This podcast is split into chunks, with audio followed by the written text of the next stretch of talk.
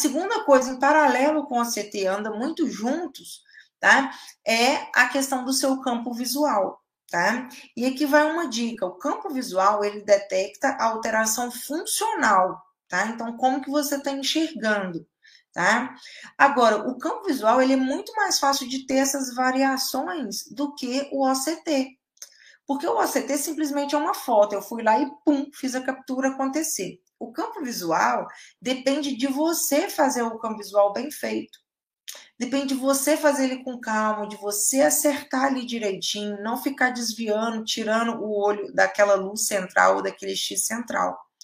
Então, o campo visual ele pode oscilar muito, porque além de ser uma máquina, ele depende da sua performance. Então, se um dia você está mais ansioso ou ansiosa, mais estressado ou estressado, se você foi com óculos errado, ou se a questão do grau ele não está muito legal, se o seu grau está desajustado, isso tudo impacta, tá? Então, a sua performance em relação ao campo visual, ela é muito importante. Por isso que para fazer o campo visual, no livro Os, Nove Erros para Dominar o Glaucoma, é, um dos erros eu falo que é fazer o campo visual mal feito.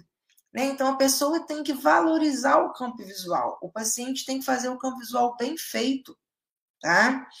Como que se faz o campo visual bem feito? Você olha naquela luzinha central ou no X central, você não vai ficar procurando, tá? Você vai olhar só nela vai encostar o seu queixo totalmente, a sua testa totalmente, tá? E vai lembrar de piscar os olhos também, porque às vezes vocês ficam tão vidrados naquela luz ou naquele X que vocês esquecem de piscar. E isso faz com que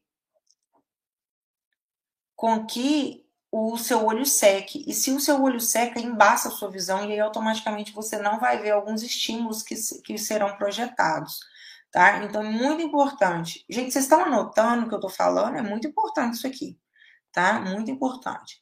Isso está lá no livro, detalhadinho, tá? Para quem quiser o livro. Então, ó, você, a primeira coisa, você vai sentar de forma relaxada na cadeira ou no banco que vão te dar. Relaxa seus ombros, porque às vezes vocês vão estar assim, ó. Então, relaxa os ombros, tá? Coloca o queixo apoiado naquele suporte, encosta a testa e não fica tirando a testa jamais. Você tem que estar 100% encostado. Lembra de piscar, tá bom? Normalmente, piscar normalmente. Você vai ficar olhando retinho naquela luzinha central ou no X central, tá?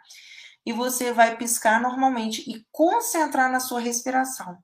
Observa se seus ombros estão tensos, relaxa seus ombros e respira. Só que respira de olho aberto. Tá bom, pessoal? Que o exame vai começar. Então, eu expliquei já o porquê que esse exame é importante, tá? Porque depende da sua performance. Depende da sua performance. Então, esse exame traz muita oscilação, tanto para mais quanto para menos. Então, ter uma consistência desse exame, por isso que você faz ele três vezes por ano, duas vezes por ano, às vezes, para que nós tenhamos uma consistência do seu padrão que seja do seu padrão de erro, do seu padrão de acerto, mas que seja do padrão dos seus olhos.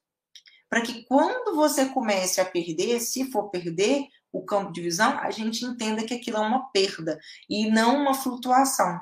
Entenderam? Fez sentido para vocês?